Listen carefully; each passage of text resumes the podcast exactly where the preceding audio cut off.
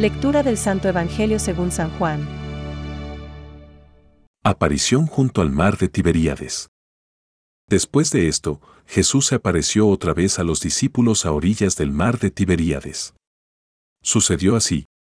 Estaban juntos Simón Pedro, Tomás, llamado el mellizo, Natanael, el de Caná de Galilea, los hijos de Zebedeo y otros dos discípulos. Simón Pedro les dijo, Voy a pescar. Ellos le respondieron, Vamos también nosotros. Salieron y subieron a la barca. Pero esa noche no pescaron nada, al amanecer, Jesús estaba en la orilla, aunque los discípulos no sabían que era Él. Jesús les dijo, Muchachos, ¿tienen algo para comer? Ellos respondieron, No.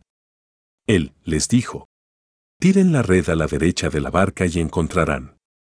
Ellos la tiraron y se llenó tanto de peces que no podían arrastrarla.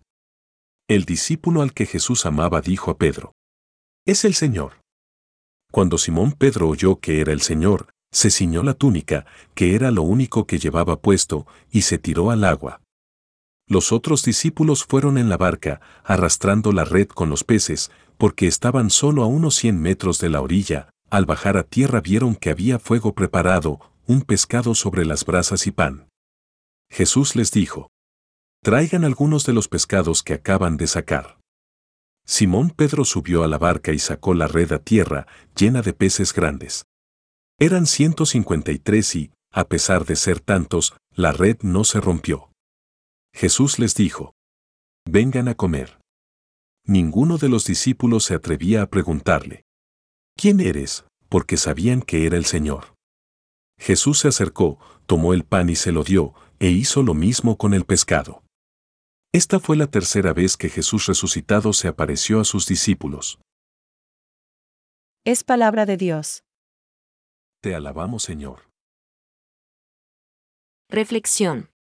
Esta fue la tercera vez que Jesús se manifestó a los discípulos después de resucitar de entre los muertos. Hoy, Jesús por tercera vez se aparece a los discípulos desde que resucitó. Pedro ha regresado a su trabajo de pescador y los otros se animan a acompañarle. Es lógico que, si era pescador antes de seguir a Jesús, continúe siéndolo después. Y todavía hay quien se extraña de que no se tenga que abandonar el propio trabajo, honrado, para seguir a Cristo. Aquella noche no pescaron nada. Cuando al amanecer aparece Jesús, no le reconocen hasta que les pide algo para comer. Al decirle que no tienen nada, él les indica dónde han de lanzar la red.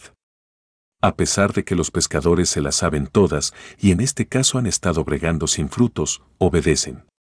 Oh poder de la obediencia. El lago de Genezaret negaba sus peces a las redes de Pedro. Toda una noche en vano. Ahora, obediente, volvió la red al agua y pescaron. Una gran cantidad de peces. Créeme. El milagro se repite cada día. San José María.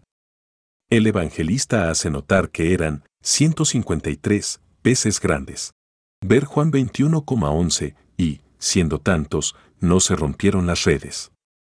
Son detalles a tener en cuenta, ya que la redención se ha hecho con obediencia responsable en medio de las tareas corrientes. Todos sabían que era el Señor. Viene entonces Jesús, toma el pan y se lo da. Juan 21,12-13. Igual hizo con el pescado. Tanto el alimento espiritual como también el alimento material no faltarán si obedecemos. Lo enseña a sus seguidores más próximos y nos lo vuelve a decir a través de San Juan Pablo II. Al comienzo del nuevo milenio, resuenan en nuestro corazón las palabras con las que un día Jesús invitó al apóstol a remar mar adentro. Duc in altem. Lucas 5, 4. Pedro y los primeros compañeros confiaron en la palabra de Cristo. Y recogieron una cantidad enorme de peces. Lucas 5,6. Esta palabra resuena también hoy para nosotros. Por la obediencia, como la de María, pedimos al Señor que siga otorgando frutos apostólicos a toda la Iglesia. Pensamientos para el Evangelio de hoy. Los apóstoles y todos los discípulos, que estaban turbados por su muerte en la cruz y dudaban de su resurrección, fueron fortalecidos de tal modo por la evidencia de la verdad que, cuando el Señor subió al cielo, no solo no experimentaron tristeza, sino que se llenaron de gran gozo. San León Magno.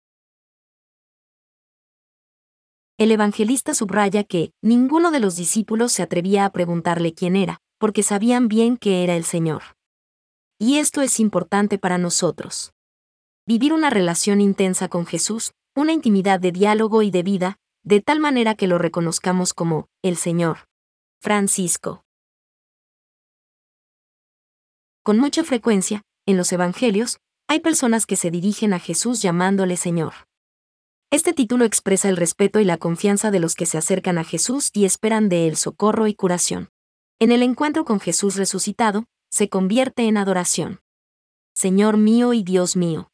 Juan 20,28. Entonces toma una connotación de amor y de afecto que quedará como propio de la tradición cristiana. Es el Señor.